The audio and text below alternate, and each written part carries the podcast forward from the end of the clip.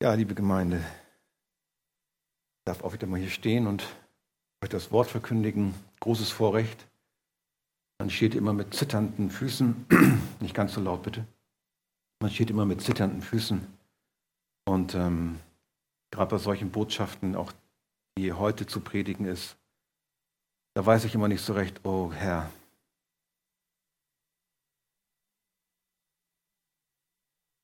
kann ich gar nicht machen. Aber es ist dein Wort und wir wollen lernen aus deinem Wort. Wir wollen dich mehr erkennen, wollen dich mehr sehen. Und heute ist der dritte Advent. Vorhin brannten nur zwei Kerzen, jetzt brennen drei. Und ihr erwartet alle sicherlich eine, ihr erwartet alle, erwartet vielleicht alle eine Zuckergusspredigt zu Advent. Oh, wie süß, alle Advent, Advent, ein Lichtlein brennt. Und dann steht irgendwann das Christkind vor der Tür. Alle Jahre wieder kommt das Christuskind auf die Erde nieder. Ja, das ist natürlich Quark. Es geht um was ganz anderes. Christus ist ja schon gekommen. Ja, aber kommt auch wieder. Das stimmt schon. Und damit beschäftigen wir uns heute auch ein bisschen. Und heute beschäftigen wir uns mit dem Propheten Zephania.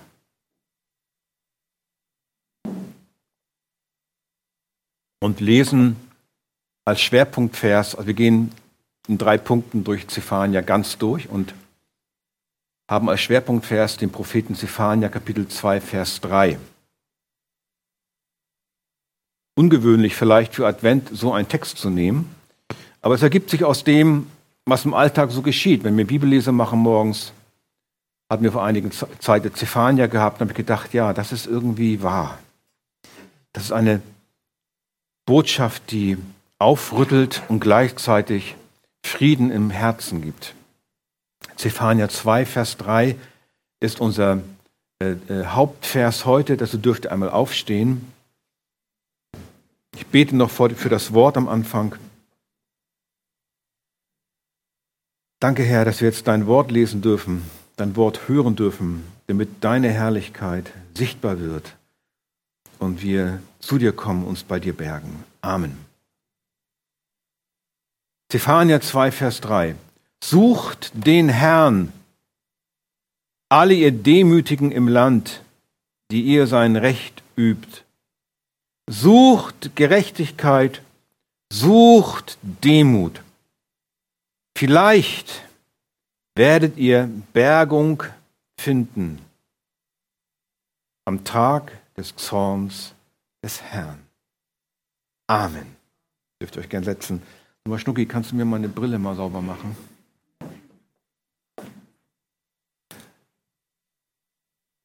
Ich sehe durch so einen Schleier durch. Wir betrachten heute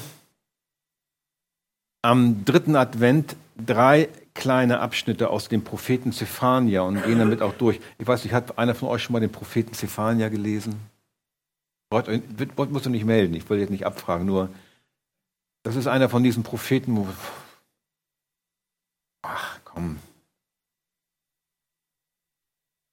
Wie wird überhaupt geschrieben? Und das mag ein ungewöhnlich anmuten am dritten Advent, ich habe es schon gesagt. Warum? Denn worum geht es im ganzen Propheten Zephania? Es geht um den allerletzten Bußruf, praktisch, dass man umhergehen kann. Es geht um den allerletzten Bußruf, um den allerletzten Bußruf. Ah. An das Volk Juda bevor es in die babylonische Gefangenschaft geführt wird. Er ist der letzte vorexilische Prophet. Letzte Chance. Aufruf am Schalter, am Flughafen, am Bahnhof. Der Zug fährt euch ab. Letzter Aufruf. Falk Eckhardt. Und jetzt nicht einsteigst, war's das. Zephania heißt so viel, der Name hat eine Bedeutung, heißt so viel wie der Herr verbirgt. Oder der, den der Herr verborgen hat. Und da merken wir auch gleich hier ein Wortspiel mit dem Vers, den wir hatten, wo Gott sagt, vielleicht werdet ihr Bergung finden am Tag des Zorns des Herrn.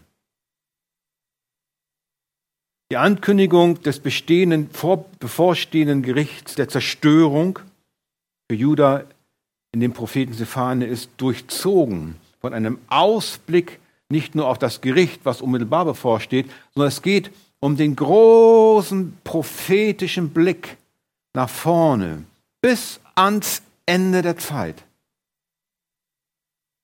Auf den endzeitlichen, herrlichen und schrecklichen großen Gerichtstag des Herrn, der in seiner Botschaft eine besondere Rolle spielt, in Kapitel 1 in sehr ernsten Worten angekündigt wird.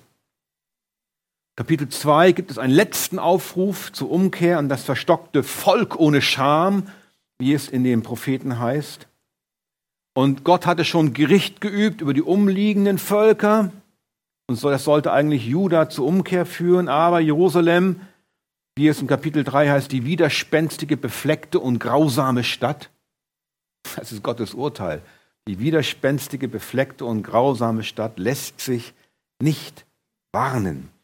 Deshalb muss sie ins Gericht, erstmal nach Babylon, als ein Vorschatten auf das endgültige Gericht.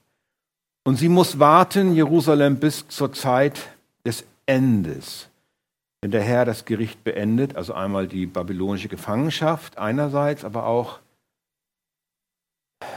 die endzeitliche Gefangenschaft aus den Banden dieser Welt. Wenn wir endlich rauskommen aus den Banden dieser Welt. Der Herr das Gericht dann beendet und Gnade und Frieden für wen gibt? für den Überrest Israels und den Überrest der Heidenvölker. Nicht alle werden errettet. Nicht das ganze Volk Israel. Die Schrift spricht immer nur von dem Überrest. Der Überrest ist der, der an Christus, den Messias, glaubt. Und dann das ist Kapitel 3 am Ende, da kommen wir zu. Dann wird der Herr, der König Israels, der Messias, in seiner Mitte sein, in ihrer Mitte sein. Und Zion wird jauchzen und sich freuen. Ewig freuen. Wir betrachten erstens den Tag des Herrn. Zweitens die Suche nach Bergung. Und drittens die Freude durch die Abwendung des Gerichts. Erster Punkt, der Tag des Herrn. Ich hoffe, ihr habt eure Bibeln dabei. Ihr kriegt nämlich nichts zu lesen hier oben. Deswegen meine Empfehlung immer an euch, bringt eure Bibeln mit. Aber ihr könnt ja hören, die Verse, die ich sage, aber es ist besser, die Bibel dabei zu haben. Dann kann man sich auch Notizen machen und Bibelverse mal dazu schreiben, die in der Predigt vorkommen. Denn sonst ist manchmal die Predigt dann auch, wie war das noch, was hat er gesagt? Na gut, man kann alles nachlesen, nachhören, aber es ist besser, das zu machen. Punkt 1, der Tag des Herrn. Ihr Lieben, wir wollen aufhören mit jeglichem süßen und kitschigen Zuckerguss zur Adventszeit. Wir feiern doch nicht die Adventsgottesdienste, weil das Christuskind, ich sagte es schon, alle Jahre wieder auf die Erde kommt, vor der Tür steht und Geschenke verteilt, weil wir so lieb sind.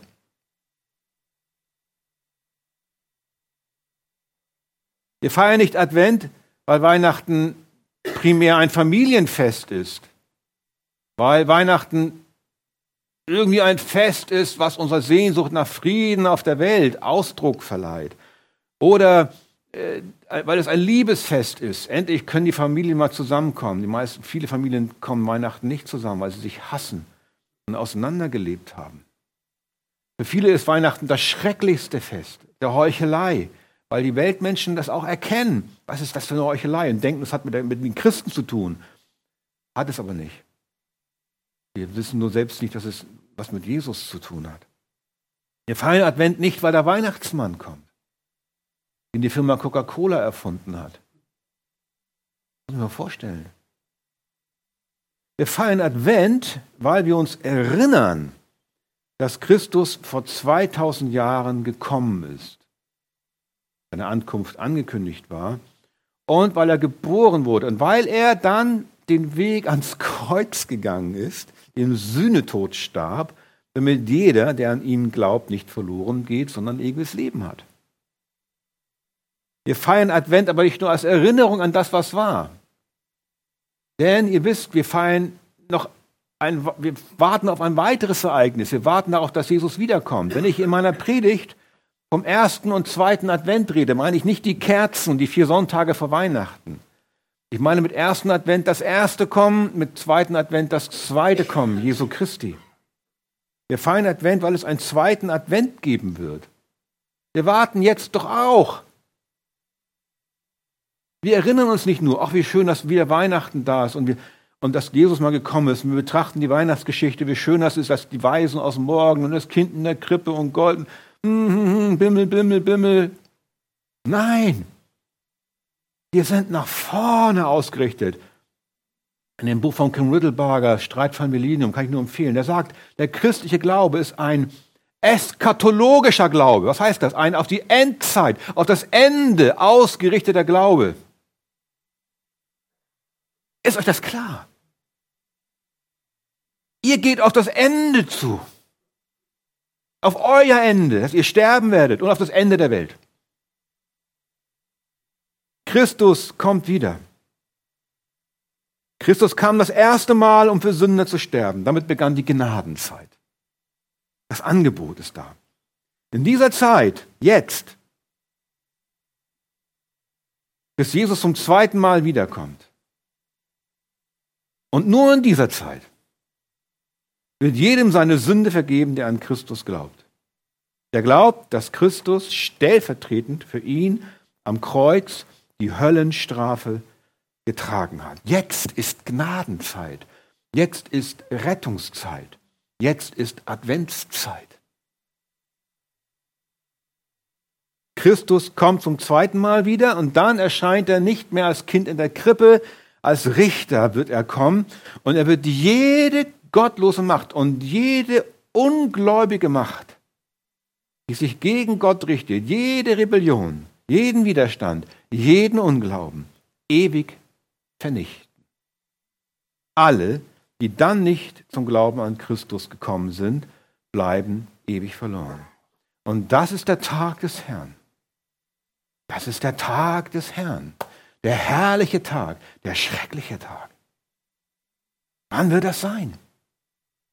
Wann wird das sein? Erstens, es wird dann sein, wenn du stirbst. Dann ist dein Tag des Herrn. Der kommt. Unausweichlich. Und dann endet für dich die Welt. Dann kommst du vor den Gerichtsstuhl Jesu oder gleich zu Jesus, wenn du bei ihm bist. Und wann wird das noch sein? Wenn Jesus leibhaftig wiederkommt. Dann endet auch die Welt und das Universum hört auf zu bestehen, wie wir es kennen. Dann werden die Toten auferstehen zum Gericht. Dann findet die Gerichtsverhandlung statt, die Wiederherstellung aller Dinge. Der Feind, der Teufel, die Toten, die Dämonen, die ihm angehören, werden ins ewige Feuer geworfen. Der Tag des Herrn. Wann wird das sein? Das weiß nur der Vater im Himmel. Das weiß nur der Vater im Himmel. Beide Fälle nennt die Bibel den Tag des Herrn. Und Zephania nennt diesen Tag, wie ihr es gelesen habt, in Zephania 2, Vers 3, den Tag des Zorns des Herrn. Er musste das so sagen, weil Judah schrecklich abgefallen war in einen anhaltenden Götzendienst. Und daher sieht man, der Tag des Herrn ein Tag des Gerichts über die Feinde Israels ist, das rasch und schrecklich kommen wird, aber auch ein Tag des Gerichts über Israel selbst und jeder Haltung gegenüber, die Gott lästert, ungehorsam ist und eine Haltung des Unglaubens ist. Dieser Tag ist aber auch ein anderer Tag, nämlich ein herrlicher Tag, für Gottes Volk, für die Erlösten. Wenn der gläubige Überrest und diejenigen aus den Nationen, die sich zum Messias bekehrt haben, eingehen werden zur Freude des Herrn. Der Tag des Zornes des Herrn ist also einerseits ein endgültiges Gericht für die einen und eine vervollkommnete Erlösung für die anderen. Hölle für die einen, Himmel für die anderen. Und Zephania sagt, dieser Tag kommt. Dieser Tag kommt. Er naht sich, er naht sich, er naht sich. Das sagt auch Paulus in Athen, Apostelgeschichte 17, Vers 30 bis 31. Nun hat zwar Gott über die Zeiten der Unwissenheit hinweggesehen. Puh, so ein Glück. Er hätte mich schon hätte jeden Tag meines Lebens Recht gehabt, die ersten 37 Jahre, wo ich noch nicht zum Glauben gekommen war, mich aus der Welt zu nehmen und in die Hölle zu schmeißen. Er hat über die Zeit meiner Unwissenheit hinweggesehen. Jetzt aber gebietet er allen Menschen überall Buße zu tun, weil er einen Tag festgesetzt hat, an dem er den Erdkreis in Gerechtigkeit richten wird durch einen Mann, den er dazu bestimmt hat und den er für alle beglaubigte, indem er ihn aus den Toten auferweckte. Das ist die Beglaubigung. Apostelgeschichte 17, 30 bis 31. Und hier, auch bei Paulus, vernehmen wir schon die Ankündigung des ewigen zweiten Advents. Jesus ist der, der dazu bestimmt ist, den Erdkreis in Gerechtigkeit zu richten. Das kann jederzeit geschehen. Im nächsten Moment kannst du tot umfallen, einen Unfall haben oder sonst was. Und einige wissen das, wie schnell Unfälle kommen können. Oder Jesus kommt in der nächsten Sekunde wieder. Unsere verbleibende Lebensstrecke ist so oder so kurz. Ein Hauch, sagt die Schrift. Daher hat der Prophet Zephania recht, wenn er sagt in Zephania 1, Vers 14, nahe ist der Tag des Herrn. Er ist nahe und sehr rasch kommt er herbei. Horch, der Tag des Herrn. Bitter schreit dort auf der Held. Der Tag ist nahe. Gott sagt dir heute Morgen, der Tag ist nahe. Er eilt rasch herbei. Je älter wir werden, desto schneller verfliegen die Jahre. Kennt ihr das? Der Tag kommt sehr rasch herbei. Stefania sagt, sehr rasch. Wie ein ICE rast er auf dich zu. Hörst du nicht schon das Geräusch? Kannst du es nicht hören? Horch! Horch auf das Wort Gottes. Horch, hier steht's drin. Höre! Der Tag des Herrn. Der zweite Advent, er kommt. Und bitter, bitter ist es, in diesen Tag zu geraten, wenn du keine Erlösung hast. Die bitter, also mit bitter meint die Schrift immer die Bitterkeit des Todes. Die Bitterkeit der Myrrhe. Der Tod. Und das, bitter schreit dort auf der Held. Eine zweideutige Bemerkung. Einerseits spricht hier Gott.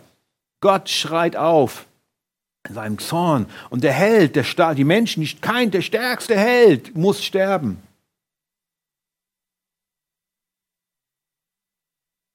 Ja, man muss sogar sagen, bitter schrie Jesus auf am Kreuz, der wahre Held, als er meinen Tod schmeckte, um mir den Weg zu öffnen fürs Leben. Das war der Tag des Herrn, das Gericht, der Gerichtstag, wo Gott sein Zorn entlud auf Jesus, wo er aus Liebe dort hing und an meiner Stelle diesen Zorn schon, schon empfing. Bitter schrie er dort auf. Bitter ist es, in diesen Tag zu geraten ohne Jesus, weil es dann spät ist. Was sagt der Prophet noch über diesen zweiten Advent? Zephania 1, Vers 15. Ein Tag des Zorns ist dieser Tag, ein Tag der Angst und der Bedrängnis, ein Tag des Ruins und der Zerstörung, ein Tag der Finsternis und des Dunkels, ein Tag des Gewölks und des Wolkendunkels. Die gesamte Schöpfung ist mit hineingenommen. Als Jesus starb, wurde es finster und Erdbeben kam.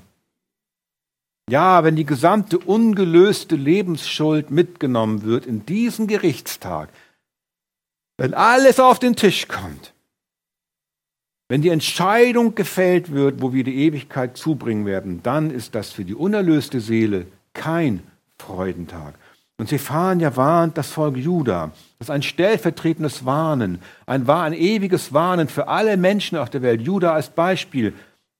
Man kann sagen, er warnt vor dem zweiten Advent, damit wir die Chance ergreifen, wenn der erste Advent erfolgt.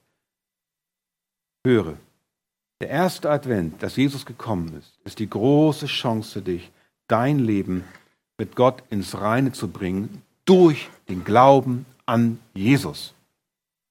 Ich höre das immer so, ja, ich muss, ich habe mein Leben ins Reine gebracht mit Gott. Was heißt denn, wenn Leute sowas sagen ohne Jesus? Was heißt denn das? Oh, ich habe so geguckt, ich habe genügend gute Taten getan, ich stehe Gott mit gut da. Mit Gott stehe ich gut da. Ich, ich habe Recht geschaffen, ich habe nichts Böse getan, ich habe niemanden umgebracht. Was wird Gott solchen Leuten sagen? Wenn das der Maßstab ist ihres Verhältnisses zu Gott und ihrer, ihrer Reinheit, er wird sagen, wie die Schrift es sagt, wer bist du denn? Kenn dich nicht. Hinaus mit dir in die Finsternis, wo Heulen und Zähneklappern ist. Der erste Advent ist die große Chance, dein Leben mit Gott ins Reine zu bringen durch den Glauben an Jesus, an das stellvertretende Opfer. Das Volk wollte damals, damals nichts wissen von der Heiligkeit Gottes, auch nichts von den kommenden Messias. Und heute ist es genauso. Die Menschen fürchten sich dann, dann, wenn der Tag kommt, wenn die Zeichen kommen, dann kommt die große Ängstigung. Wie es Zephania sagt, Zephania 1, Vers 17, da will ich die Menschen ängstigen, dass sie herumtappen wie die Blinden, denn am Herrn haben sie sich versündigt. Darum soll ihr Blut hingeschüttet werden wie Staub und ihr Fleisch wie Mist. Ja, was sollen wir denn tun? Unglaube an Jesus, Unglaube an den Erlöser, der sein unschuldiges, sündloses Leben als Sühnopfer dahingab, ist Sünde gegen den Herrn. Denn die Botschaft des ersten ewigen Advents, der Fleischwerdung Christi, also wo Weihnachten war das erste Mal, das ist ja die Botschaft der Liebe und des Erbarmens. Die Botschaft der Liebe, die Botschaft, dass der Erlöser gekommen ist. Ja, was will denn Gott mit mir machen, wenn ich dieses Angebot ablehne? Da gibt es ja keine Erlösung mehr. Es gibt kein zweites Opfer mehr. Es gibt keine zweite Chance mehr. Hier nur, jetzt ist Rettung möglich durch Jesus. Weihnachten ein Liebesfest, ja. Gott, ein Lieb, der Gott der Liebe, ja. Jesus, der sanftmütige Rabbi, ja, aber eben nicht nur. Was ist die Liebe Gottes? Worin besteht sie? Das wollen die Menschen auch nicht wissen. Üblicherweise denken die Menschen so, ich bin ein guter Mensch. Und deswegen liebt Gott mich. Das ist es. Dann wirst du immer rumgehen und fragen, ich bin gut, deswegen liebt mich Gott. Und deswegen ist Jesus gekommen, weil er mir zeigen möchte, dass er mich liebt hat, weil ich so gut bin. Eine Form, das ist Blindheit, aber auch ein bisschen verrückt. Es ist bar jeder Realität. Eine völlige Verkennung der Situation. Fast schon eine Krankheit. Eine geistliche Krankheit. Was ist die Liebe Gottes? Die Schrift sagt es doch selbst. 1. Johannes 4, Vers 8. Gott ist Liebe. Aber worin besteht sie? Die Schrift gibt uns darüber klare Auskunft. 1. Johannes 4, Vers 10. Darin besteht die Liebe. Nicht, dass wir Gott geliebt haben, sondern dass er uns geliebt hat und seinen Sohn gesandt hat als Sühnopfer für unsere Sünden. Gott liebt mich nicht, weil er mir ein guter Kern ist. Gott liebt mich nicht, weil ich so gut von mir denke oder weil ich so gut mit den lieben Gott denke, den es ja gar nicht gibt. Lieben Gott. Gibt nur den Gott der Liebe. Gottes Liebe besteht darin, dass ich durch meine Sünde so völlig verdorben bin, dass es keine Rettung vor dem Gericht mehr für mich gibt, außer, außer Jesus stirbt an meiner Stelle und ich glaube daran. So sehr liebt er mich, dass es keinen anderen Ausweg gab, als dass Jesus für mich völlig verdorbenen Sünder sterben musste. Auch das reicht noch nicht aus. Die Verkündigung dieser Heilsbotschaft reicht noch nicht. Warum? Hebräer 4, Vers 2.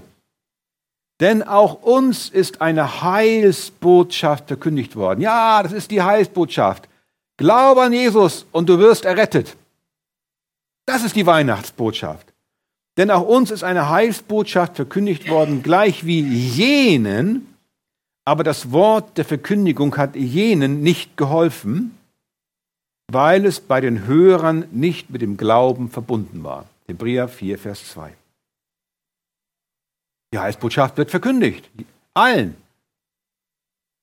Aber sie muss dazu führen, dass wir auch an Jesu Opfer glauben, dass ich dem zustimme, dass ich Jesus völlig vertraue, dass seine Tat am Kreuz all meine Schuld und Rebellion und Sünde bezahlt. Hören reicht nicht aus, sagt die Schrift. Es reicht nicht aus, dass du hier sitzt und hörst. Dein Hören muss mit dem Glauben verbunden werden. Kannst du das machen? Nein. Niemand, der tot ist, kann das Hören mit dem Glauben verbinden, weil wir ja tot sind. Wenn Gott nicht kommt durch seinen Heiligen Geist und das gehörte Wort durch einen übernatürlichen Eingriff lebendig macht an meinem toten Herzen. Wie ist es dann möglich, gerettet zu werden? Da sagt die Schrift ganz einfach, bei den Menschen ist es unmöglich. Aber bei Gott sind alle Dinge möglich. Deine Rettung ist möglich. Aber es ist nicht nur so, dass du sagen kannst, ja Gott, dann mach doch, dass ich glaube. Nee, Gott gibt dir das Wort, das du hörst. Und du sollst selbst dann auch glauben. Die Verantwortung haben wir. Das ist diese Paradoxie, die wir verstehen müssen, diese Doppelwahrheit. Gott ist souverän und schenkt Glauben, wem er will. Aber wenn du die Botschaft hörst, musst du selbst glauben. Verstehst du? Das ist eine Doppelwahrheit, die die Schrift lehrt. Hören reicht nicht aus. Du musst auch vertrauen. Du musst glauben. Du musst Buße tun. Wie kommt man zum Glauben? Durch Buße. Durch Bekennen meiner Schuld, indem ich zustimme, dass das wahr ist und Jesus die Herrschaft über mein Leben einräume. Wer das tut, der ist aus dem Gericht, das kommen wird, befreit. Der ist erkauft, der ist erlöst, der ist wiedergeboren. Jetzt schon ist das Heil angebrochen für dich. Wenn Jesus dann wiederkommt, dann wird dein Heil vervollkommnet. Dann wirst du verherrlicht, gleich wie Jesus verherrlicht wurde. Sagt er selbst im hohepriesterlichen Gebet. Wer das nicht tut, wer nicht glaubt, obwohl er hört, und nicht mal das, was mit den Menschen, die nicht hören, die keine Chance haben zu hören. Was sagt der Römerbrief? Die Menschen können Gott durch die Schöpfung erkennen. Es gibt keinen, der ohne Entschuldigung ist. Wer das nicht tut, für den wird es ewig keine Rettung geben. Über die heißt es in Zephania, ihr Blut soll hingeschüttet werden wie Staub und ihr Fleisch wie Mist. Und das ist das Urteil Gottes über toten Unglauben. Es nützt doch nichts, auf dem toten Misthaufen meiner Sünde eine gute Tat draufzulegen. Der Misthaufen ist riesig, ein Mount Everest. Und da lege ich, eine, lege ich irgendwie so Silbermünzen, gute Taten drauf. Wobei es keine wahren guten Taten gibt. Alle unsere guten Taten sind auch wieder durch Sünde verzerrt und, und nicht wirklich rein und nicht wirklich gut. Niemand kann sich freikaufen durch gute Taten oder durch irgendwelche Ablässe, wie es heute noch gelehrt wird. Zephania 1, Vers 18. Weder ihr Silber noch ihr Gold wird sie retten können am Tag des Zornes des Herrn. Und durch das Feuer seines Eifers soll das ganze Land verzehrt werden. Denn eine Vernichtung, einen plötzlichen Untergang wird er allen Bewohnern des Landes bereiten. Zephania warnt davor. Weder ihr Silber noch ihr Gold. Tut Buße. Nun ist die letzte Chance. Matthäus 4, Vers 17. Jesus sagt, tut Buße. Denn das Reich der Himmel ist, auch hier das Wort, nahe herbeigekommen. Er steht vor ihnen. Er ist schon da. Luther hat einmal gesagt, niemand kommt zum Glauben, wenn er nicht zuvor erschrocken ist. Ja, das ist wahr. Gott fängt aber manchmal auch sehr sanft an. Er kann sehr sanft anfangen. Bei dem einen reicht ein kleiner Stups aus. Ne?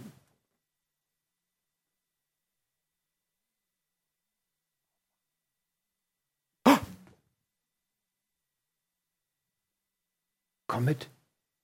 Komm mit. Bei dem einen so. Bei dem anderen muss er die Wirbelsäule zerbrechen und Krebs schicken. Entschuldigung, ich möchte jetzt nicht zu nahe treten, aber manchmal ist das so unsere Herzen natürlich unterschiedlich sind. Gott hat unterschiedlich, er kommt nicht immer gleich mit der Brechstange. Aber hier, bei so einer existenziellen, lebensbedrohlichen Situation, geistlich bedrohlich, muss Gott kommt, Gott kommt wirklich mit einer harten Botschaft bei Zephania. Aber Gott fängt auch manchmal in unserem Leben sehr sanft an. Bei dem einen reicht ein kleiner Stups und sie gehen gerne zum Hirten ein in die Herde, weil sie seine Liebe erkannt haben. Das ist ja nicht, weil sie so sanft sind, dass sie ihre Liebe erkennen, sondern weil Gott so eine Gnade gibt, dass sie es gleich erkennen. Auch das ist kein gutes Werk, dass sie sagen, oh, ich bin nur so sanft gewesen, ich habe die Liebe Gottes erkannt. Nein, weil Gott so gnädig ist, dass er es ihnen gezeigt hat. Bei dem anderen muss Gott die Knochen brechen und das ganze Leben zum Scherbenhaufen werden lassen, bevor sie erkennen, wie böse sie sind und wie groß Gottes Güte ist. Römer 2, Vers 4.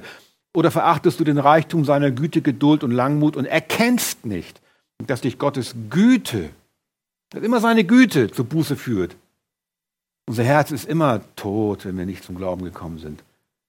Aber Gottes Güte macht das manchmal, dass ein kleiner Stups reicht oder der Hammer kommen muss.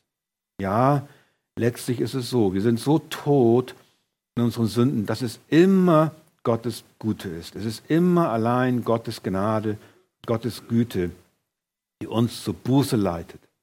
Ob sanft mit einem leisen Hauch oder hart mit einem heiligen Erschrecken. Das Wachstum in der Gnade, das Wachstum im Glauben, das Erkennen und die Zusammenhänge verstehen, das ist dann ein Prozess, der dann später kommt. Das nennen wir Heiligung. Aber der erste Schlag, die Wiedergeburt, die muss stattfinden. Ihr Lieben, es geht doch nicht beim Advent darum, dass wir uns selbst feiern und sagen, Hauptsache, wir haben uns irgendwie lieb. Oh, schaut mal, wie gut wir sind. Weil wir so gut sind, hat uns Gott lieb. Und deswegen schenkt uns eine schöne Zeit der Besinnung einmal im Jahr eine besinnliche Zeit, weil wir so lieb sind, weil wir auch so viel machen mussten. Das Jahr war so hart. Jetzt kannst du mal dich wieder ein bisschen besinnen auf die wirklich wichtigen Dinge, auf Coca-Cola und Geschenke, Weihnachtsbraten. Mann, Mann, Mann. Es geht darum, dass wir als Erlöste Jesus danken für sein Opfer und ja sogar noch mehr, dass wir bitten, dass er rasch wiederkommt. Offenbarung 22, 20. Er spricht, der dies bezeugt, ja, ich komme bald, ja, Amen, ja, komm, Herr Jesus, Maranatha. Das bitten wir doch, das bitten wir. Und wir bitten eigentlich, eigentlich bitten wir, oh Jesus, komm noch nicht so rasch wieder. Verstehst du, das ist so ein Zwiespalt. Komm, Jesus, mach dem, nein, komm noch nicht. Es müssen noch viele errettet werden. Komm, ja, komm. Nein, komm noch nicht. Es ist ein Zwiespalt. Der Herr verzögert das Gericht nicht, sondern erwartet, dass viele noch zum Glauben kommen. Die Rettungsbotschaft muss noch möglichst vielen weitergesagt werden. Punkt zwei. Der erste Punkt war der Tag des Herrn. Der Punkt, zweite Punkt ist die Suche nach der Bergung. Ich hoffe, dass jetzt allen klar geworden ist, worum es geht. Es geht darum, es geht darum, sich in Schutz zu bringen. vor dem gerechten Zorn Gottes über jegliche Sünde.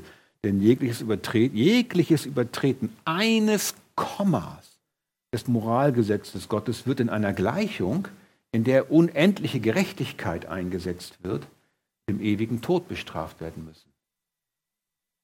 Sonst ist Gott nicht Gott. Es geht um die Gerechtigkeit Gottes. Wer Ungerechtigkeit liebt, der wird den Gott der Bibel ablehnen.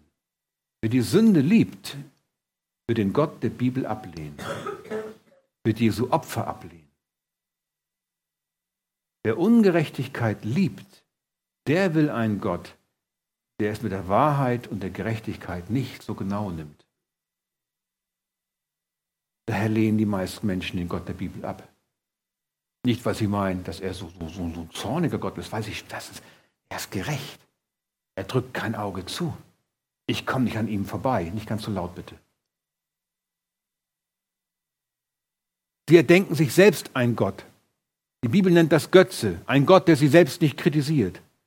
Dabei ist die Zeit zwischen dem ersten Kommen Jesu und dem zweiten Kommen doch die Zeit, wo es auch jeder die Chance hat, sich zu bergen. Jetzt kommt unser Vers, Stephania 2, Vers 3. Sucht den Herrn, alle ihr Demütigen im Land, die ihr sein Recht übt. Sucht Gerechtigkeit. Sucht Demut. Dreimal suchen. dann, vielleicht werdet ihr Bergung finden am Tag des Zorns des Herrn.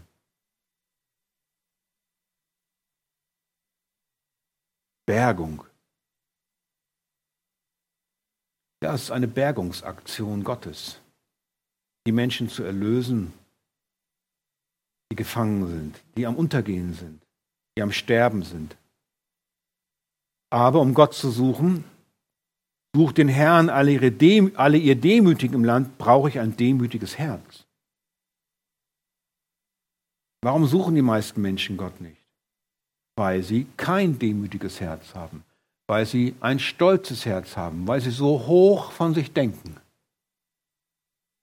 Denken besser von sich, als Gott es, sie denken besser von sich, als Gott es tut. Sie sind die Herren ihres Lebens. Sie sitzen auf ihrem Thron. Sie wollen sich nichts sagen lassen, weder von Menschen noch von Gott. Sie wollen die Kontrolle haben. Kontrolle, Kontrolle. Deswegen haben sie einen Sorgengeist und sorgen sich und sorgen sich. Und Zephania ruft auf und ruft auch uns auf, suche, sucht alle, sucht, sucht Gerechtigkeit, sucht Demut. Warum? Jakobus 4, Vers 6. Gott widersteht den Hochmütigen, den Demütigen aber gibt er Gnade.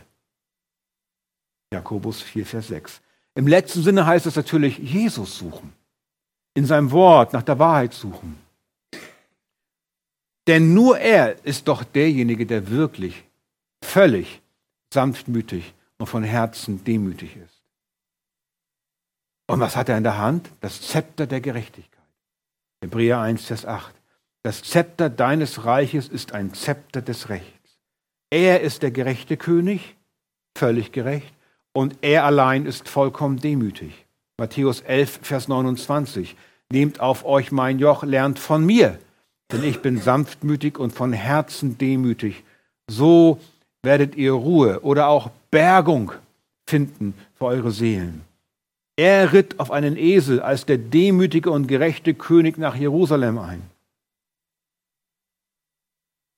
Nur durch den Glauben an ihn begeben wir uns auf einen Weg, der auch unser Herz demütiger und gerechter werden lässt. Suchen heißt letztlich auch Buße tun und an den glauben, der mich rettet vor dem Zorn. Suchen allein nützt nichts. Die meisten suchen an der falschen Stelle. Sie suchen Philosophen, Therapeuten, Ärzte. Sie suchen Psychologen, die ihnen sagen, wie gut sie sind, dass sie keine Schuld haben, nichts für, ihren, für, ihren, für, ihr, für ihr Dilemma können. Sie suchen Wahrsager auf, Horoskope, Besprecher. Sie suchen bei Buddha, Maria und dem Papst. Sie suchen bei christlichen Therapeuten und Tarotkarten, bei Reike-Lehrern, die sogar das Vaterunser beten. Und sie suchen in abstrusen christlichen Sonderlehren. Sie suchen in veganer Kost, Essen nach Blutgruppen, Wallfahrten und Klosteraufenthalten. Milliarden Wege des vergeblichen Suchens im Gestrüpp der Welt, auf dem breiten Weg, den alle gehen und der in der Verdammnis endet. Aber sie suchen nicht den einen Sohn Gottes. Wenn du ihnen das erzählst, halten sie dich für verrückt. Oh Herr. Ja, aber so war ich ja auch. Waren wir alle? Oh Herr, was für eine Erlösung. Daher ruft Zephania, sucht, damit ihr vielleicht Bergung findet am Tag des Zorns des Herrn. Wer, was wird uns bergen?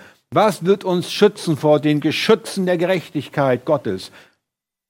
Welches Schutzschild hält stand im Gericht, wenn das gleißende Antlitz Gottes viel tausendmal heller als alle Sonnen des Universums auf dem Misthaufen unseres verdorbenen, sündigen Herzens scheint. Der verdampft doch sofort. Quatsch, ist er weg.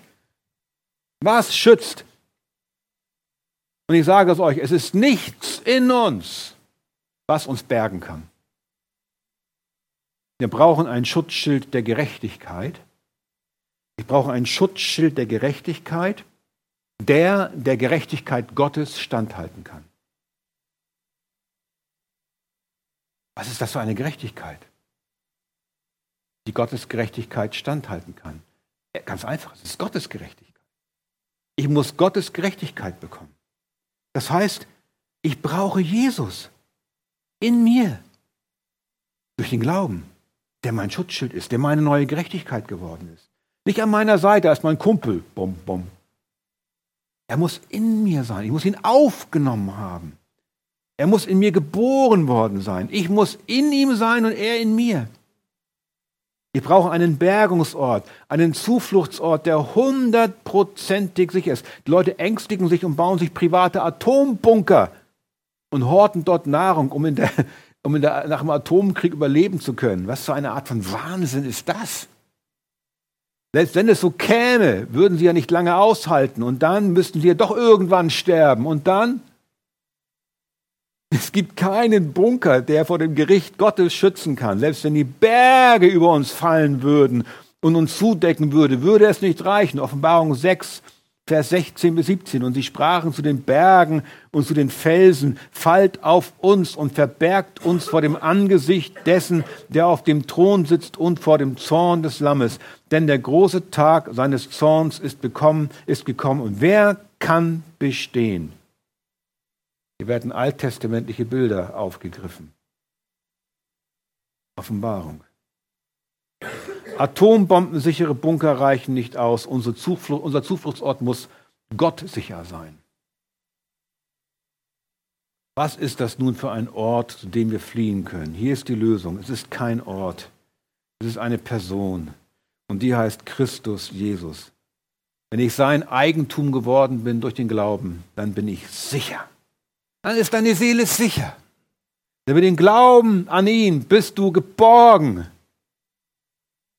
Wenn ich an ihn glaube, dann bekomme ich in diesem Augenblick ein Gewand der Gerechtigkeit angezogen. Das schenkt mir Jesus einfach so. Dafür hat er bezahlt. Und dann stehe ich vor Gott juristisch freigesprochen und gerechtfertigt da. Ich bin juristisch in diesem Augenblick dem Gerichtsurteil entnommen worden, weil ich aus Gnade begnadigt worden bin. Mein Todesurteil wurde aufgehoben, weil Jesus mit seinem Leben für mich bezahlt hat. Aus Liebe. Das nennt man übrigens Fachjargon gerechtfertigt. Nicht sündlos. Nicht sündlos. Gerechtfertigt bin nicht sündlos. Ich lebe noch weiter den Rest meines Lebens in diesem sündigen alten Leib und verfehle mich auch weiter und begehe Sünden. Jakobus 3, Vers 2. Denn wir alle verfehlen uns vielfach. Und Paulus nennt sich den größten Sünder von allen. Glaubwürdig ist das Wort, 1 Timotheus 1, Vers 15. Glaubwürdig ist das Wort und aller Annahme wert, dass Christus Jesus in die Welt gekommen ist, um Sünder zu retten, von denen ich der Größte bin, sagt er. Er sagt, ich bin. Er sagt nicht, ich war. Und Paulus schreibt an die korinthische Gemeinde, die ein völlig sündiges, sexuell ausschweifendes Leben führt und nennt sie zugleich Heilige.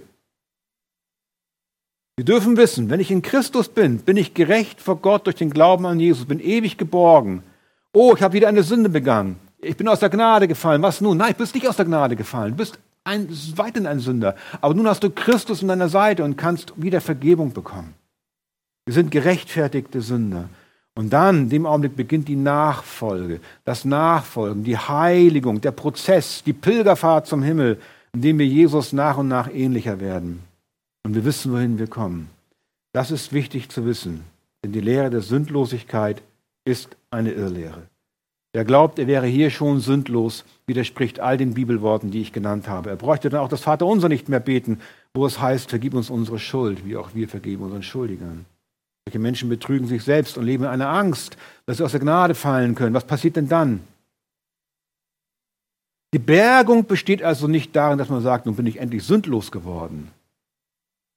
Dann leben wir weiter in Angst, denn jeder Fehltritt, und unser Gewissen überführt uns ja, muss uns wieder dazu führen, oh nein, was ist jetzt?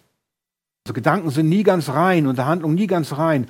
Und das ist dann das kann dazu führen, dass solche Menschen dann dazu kommen, sich in eine andere Irrlehre zu flüchten. Ah, ich muss einen Dämon in mir haben, der muss ausgetrieben werden, weil ich ja sündlos bin. Wo kommt die Sünde auf einmal wieder her? Das ist eine falsche Lehre. So fangen sie an zu beten, dass dämonische Geister sie verlassen sollen, suchen Befreiungsdienste auf und so weiter. Ein schrecklicher Irrglaube, der mit der wunderbaren, erlösten Freiheit der Gotteskinder nichts zu tun hat. Was ich sagen will, wer an Jesu Opfer glaubt, wer ihm vertraut, wer Jesus vertraut, der ist auf ewig geborgen. Trotz seiner anhaltenden Sünde wird ihm ständig vergeben. Wir wollen ja nicht mehr sündigen. Wir, wir lieben doch Jesus. Wir wollen doch nicht mehr. Oh Herr, hilf mir, ja, du hilfst mir, danke, dass du mir weiterhilfst. Und so geht das weiter. So werden wir stärker und Jesus ähnlicher. Dritter Punkt, die Freude über das abgewendete Gericht. Das ist ein kurzer Punkt. Die Freude über das abgewendete Gericht. In Sephania 3, ab Vers 9, spricht der Prophet über den Tag, wenn der errettete Überrest Judas und aller Nationen, wenn ihr das Ziel erreicht habt, nicht nur Judah, sondern wenn ihr euer Ziel erreicht habt. Das ist die Rettungsfreude. Wenn die Vervollkommnungsfreude, wenn der zweite Advent angebrochen ist. Wenn mit dem Tag des Herrn Gericht und Wiederherstellung aller Dinge erfolgen wird.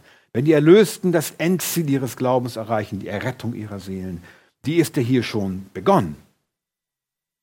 Aber dann wirst du vervollkommnet, verherrlicht. Der alte Leib ist dann weg, bekommst einen Auferstehungsleib.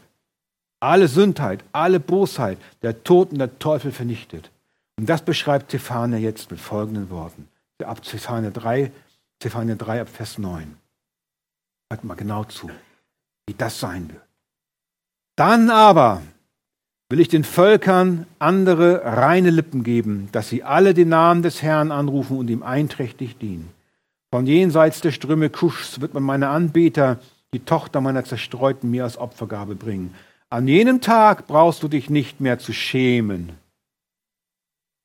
wegen all deiner Taten, mit denen du dich gegen mich vergangen hast. Denn dann will ich die stolzen Prahler aus deiner Mitte hinwegtun und du wirst dich künftig nicht mehr überheben auf dem heiligen Berg. Und ich will in deiner Mitte ein demütiges und geringes Volk übrig lassen, das wird auf den Namen des Herrn vertrauen. Der Überrest von Israel wird kein Unrecht tun und keine Lüge reden. Man wird auch in ihrem Mund keine trügerische Zunge finden. Ja, sie werden weiden und ruhen, ohne dass sie jemand aufschreckt. Ist das nicht wunderbar, dieses Bild? Du wirst zur Ruhe kommen. Dieses herrliche Ziel. Jetzt haben wir ja schon die Erlösungsruhe in uns, aber noch nicht ganz. Wir sind immer noch in dieser Welt und wir leben in der Welt. Und, aber dann, dann Jauchze, du Tochter Zion, juble Israel, freue dich und sei fröhlich von ganzem Herzen, du Tochter Jerusalem. Freut euch, freut euch. Denn der Herr hat die Gerichte von dir abgewendet. Er hat deinen Feind weggeräumt. Der Herr, der König Israels, ist in deiner Mitte. Jesus Christus ist in deinem Herzen. Du brauchst kein Unheil mehr zu fürchten. In jenen Tagen wird man zu Jerusalem sagen, fürchte dich nicht. Zion, lass deine Hände nicht sinken. Der Herr, dein Gott, ist in deiner Mitte. Ein Held, der rettet. Er wird sich über dich freuen mit Wonne. Er wird still sein in seiner Liebe. Er wird über dich jubelnd frohlocken.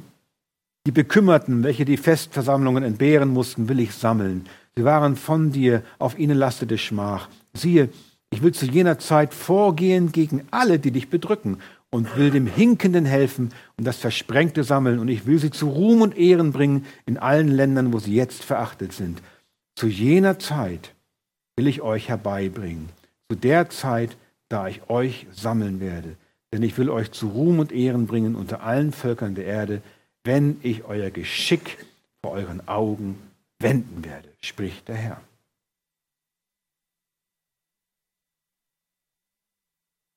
Daher jauchze, du Tochter Zion. Jauchze, Gemeinde Stade, jauchze, ihr Einzelnen. Der Überrest Israels, davon wird hier wieder geredet in Vers 13, ist damit, ist damit, damit gemeint, natürlich der gläubige Überrest Israels einerseits wortwörtlich, aber auch wir sind damit gemeint als das neue Jerusalem, die Gemeinde Gottes, die Braut Christi, der aufgepfropfte Zweig. Höre, der Herr hat die Gerichte von dir abgewendet. Er hat deinen Feind weggeräumt, den Satan. Das gilt hier schon, wo wir als Sündige und Heilige zugleich leben. Denn hier kämpft in uns das Fleisch gegen den Geist und der Geist gegen das Fleisch, denn die sind gegeneinander. Aber der Sieg ist errungen am Kreuz. Auch wenn die Schlachten noch laufen, wenn der Kampf noch läuft, ist der endgültige Sieg schon errungen. Wer sich in Jesus geborgen hat, der ist ewig geborgen. Er ist in unserer Mitte, jetzt schon durch den Heiligen Geist in uns, dann von Angesicht zu Angesicht.